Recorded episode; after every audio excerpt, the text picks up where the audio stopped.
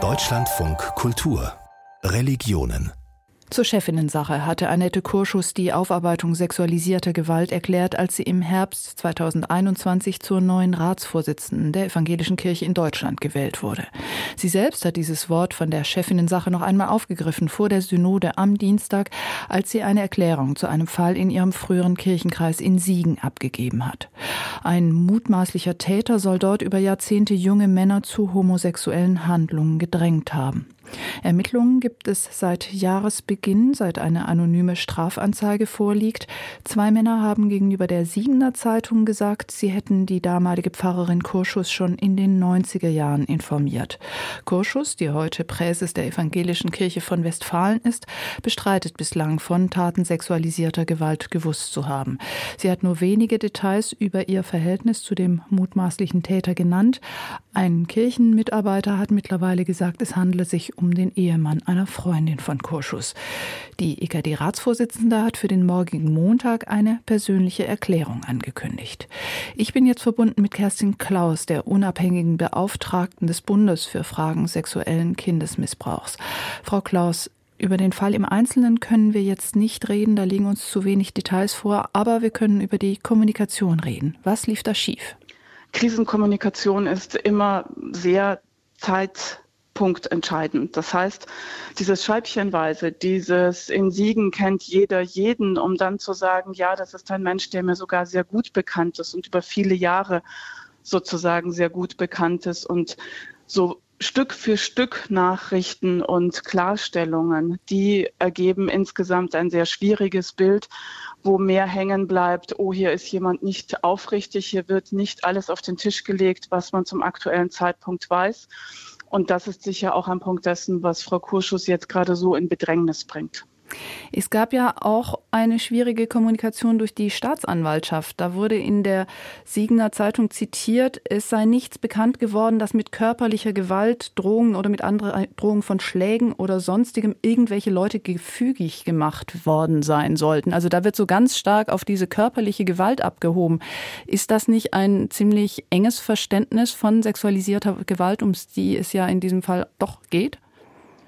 Ganz klar, das ist eine relativ absurde Einlassung an dieser Stelle, denn sowohl das Strafrecht wie auch zum Beispiel das Opferentschädigungsrecht haben mittlerweile ein deutlich umfassenderes Bild von Gewalt, das auch die psychischen ähm, Bereiche, Abhängigkeitsverhältnisse und so weiter mit reflektiert. Und gerade im Kontext sexueller Gewalt geht es selten darum, dass Menschen quasi physisch, körperlich ähm, überwältigt werden und dann ein sexueller Akt vorgenommen wird, sondern es sind ja Machtabhängigkeitsverhältnisse, Vertrauensverhältnisse, die ausgenutzt werden. Und deswegen bin ich wieder an der Stelle bei der Haltung. Eine Institution, eine Kirche muss über Maßstäbe des Strafrechts auch hinausgehen und muss für sich entscheiden, wo sind denn nach unseren Kriterien Grenzen überschritten. Und gerade wenn Erwachsene mit Jugendlichen arbeiten, die sie oft dann eben schon über Jahre kennen, dann ergibt sich im evangelischen Setting immer wieder eine Problemlage, dass sozusagen Grenzüberschreitungen sexueller Natur angebahnt werden bei Jugendlichen und vielfältig der eigentliche Vollzug von sexuellen Akten genau dann erfolgt, wenn Menschen 18 werden. Und die sind ja schon längst in einem System der Grenzüberschreitungen. Und da sind die jungen Menschen häufig nicht gewappnet und dann zu sagen, nein, das will ich nicht. Und deswegen muss Kirche entscheiden und ganz klar kommunizieren, wann ist diese Grenze überschritten, unabhängig davon, ob jemand äh, zum Zeitpunkt dann wirklich gerade 18 und vermeintlich volljährig war und frei in der Entscheidung Ja und Nein zu sagen. Bis zu der Erklärung von Annette Kurschus hatte man bei der Synode ja den Eindruck, dass es da doch jetzt endlich angemessene Schritte zu einer Aufarbeitung von sexualisierter Gewalt gibt. Die Betroffenen in dem neuen Beteiligungsforum schienen ganz zufrieden. Jetzt gehen sie auf Distanz zu Kurschus und sind nicht einverstanden mit dem Vorgehen. Da tritt jetzt eine große Ernüchterung ein, muss man jetzt sagen, ach, die EKD ist doch gar noch nicht so weit, wie wir eigentlich alle dachten. Aufarbeitung ist ziemlich komplex und häufig werden Begriffe wie Aufdeckung, ähm, Aufklärung von Vorfällen schon mit Aufarbeitung gleichgesetzt. Aufarbeitung hat aber sehr viel zu tun mit Verantwortungsübernahme und mit dem Identifizieren, wer hat damals, als sich sexuelle Gewalt ereignet hat in einem Fall, wer hat damals Verantwortung getragen, wer hätte hinsehen müssen, wer von Kirchenleitung wusste und hat nicht gehandelt, wer trägt heute Verantwortung. Das heißt, das ist ein ziemlich komplexer Punkt. Und wenn man sich ähm, den Bereich der evangelischen Kirche bisher anschaut, dann muss man sagen, es ist noch nicht regelmäßig zu Situationen gekommen, wo man genau diese Verantwortung und wer hätte handeln müssen und wo wurde nach einer Anzeige nicht angemessen gehandelt, dass wir da noch sehr am Anfang stehen und das vielfältig eben noch nicht benannt ist. Also das ist das, wo ich sagen würde, die katholische Kirche hat aufgrund des kontinuierlichen Druckes seit 2010 und die Vielfalt der Studien, die es gab, schon viel mehr kirchliche Verantwortungsträger identifiziert und auch benannt, die nicht angemessen gehandelt haben. Das ist ein wesentliches Element von Aufarbeitung und da muss auch die evangelische Kirche konsequenter hinkommen.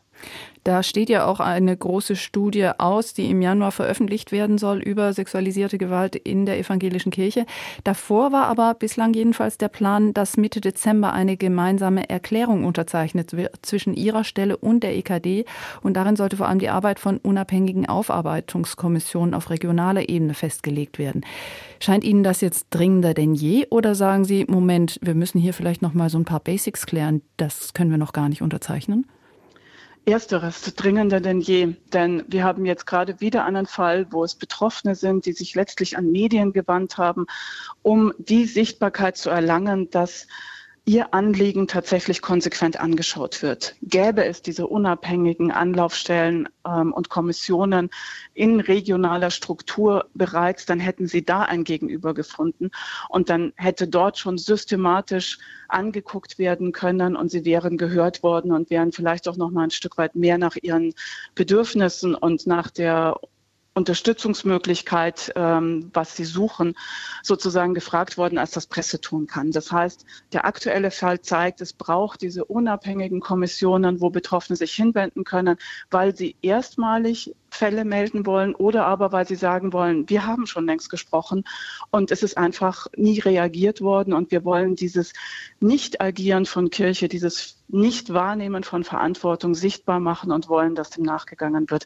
Es braucht solche unabhängigen Anlaufstellen für Betroffene und deswegen bin ich sehr froh, dass wir Mitte Dezember diese gemeinsame Erklärung und dieses Fundament legen für diese unabhängigen Kommissionen.